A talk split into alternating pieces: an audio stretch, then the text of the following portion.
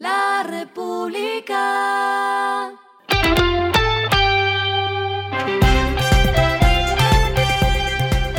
Al final de la jornada, esto es lo que debes saber sobre el comportamiento de los negocios, las finanzas y la economía. Las movidas de hoy fueron.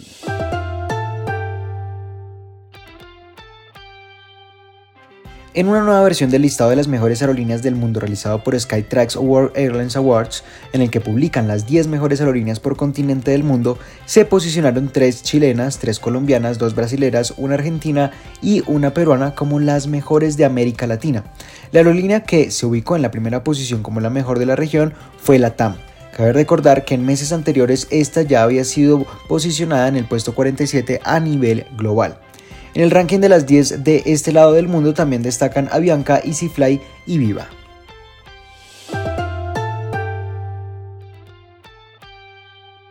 La Federación de Aseguradores Colombianos, también conocida como Fasecolda, dio a conocer que una semana después de que se reglamentara el descuento de hasta 50% en el seguro obligatorio de accidentes de tránsito para cierto tipo de vehículos, la emisión del SOAT para motos repuntó 474%.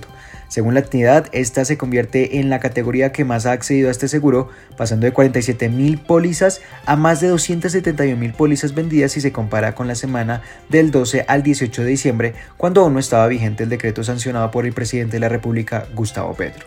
Además, entre el 19 y el 25 de diciembre se expidieron más de 432 mil pólizas con un crecimiento de 118% frente a la semana inmediatamente anterior. Entre tanto, Bogotá, Antioquia y el Valle son las regiones que más cambiaron.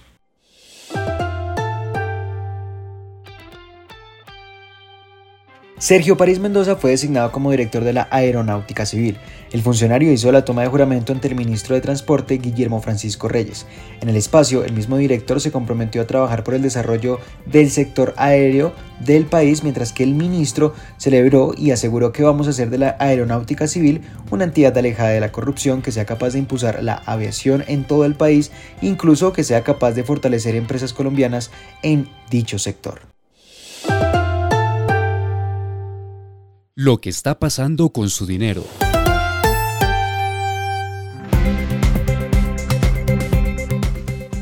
En medio de la controversia por las declaraciones del director de Colpensiones en torno a usar el ahorro pensional para financiar algunas obras de infraestructura, el ministro de Hacienda José Antonio Campo aseguró que la reforma pensional que se discutirá en el primer semestre del próximo año debe cuidar el tema fiscal y la estabilidad del mercado de TES, el cual hace parte de las principales cuentas del gobierno nacional.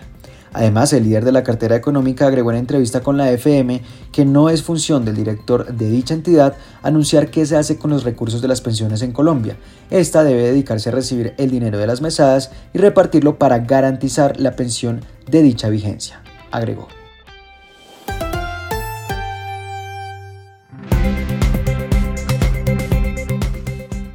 En los indicadores que debe tener en cuenta, el dólar cerró en 4.767,66 pesos tras subir 22,62 pesos frente a la tasa representativa del mercado para hoy. El euro cerró en 5.040 pesos, mientras que el petróleo se cotizó en 79,67 dólares el barril. Asimismo, la carga de café se vende a 1.930.000 pesos y en la bolsa de Nueva York se cotiza a 2,30 dólares. Lo clave en el día.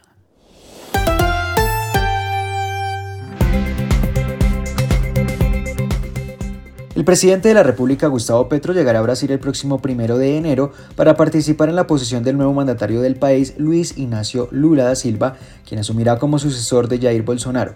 El presidente de los colombianos viajará el 31 de diciembre junto al jefe de gabinete, Laura Sarabia, como muestra del apoyo a la elección del nuevo mandatario del país latinoamericano.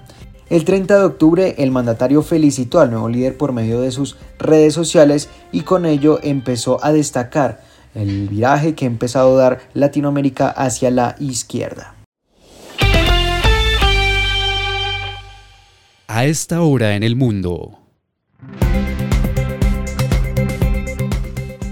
La caída en picada de las acciones de Tesla se aceleró este martes debido a que un informe sobre un plan para detener temporalmente la producción en su fábrica de China revivó los temores sobre los riesgos de demanda y puso a las acciones al ritmo de su racha de pérdidas más larga desde 2018. Las acciones de la empresa dirigida por Elon Musk cayeron hasta 11%, llegando incluso a cotizarse por debajo de los 111 dólares por séptimo día consecutivo desde que iniciaron las desvalorizaciones.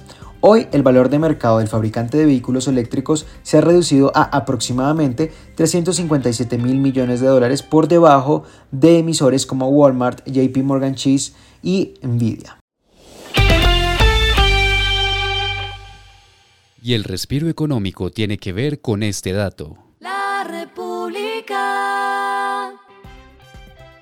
La revista Forbes destacó las 25 deportistas mejor pagas en todo el mundo, teniendo en cuenta las ganancias que tuvieron a lo largo de 2022.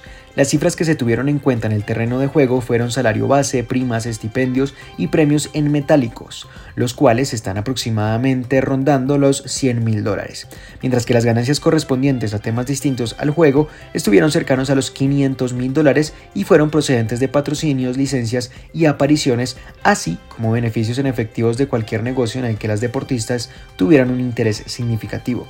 El listado se encuentra liderado por Naomi Osaka, seguida por Serena Williams, Elian Gu, Emma Raducanu e Iga Swatek. Esto fue Regresando a casa con Iván Cajamarca.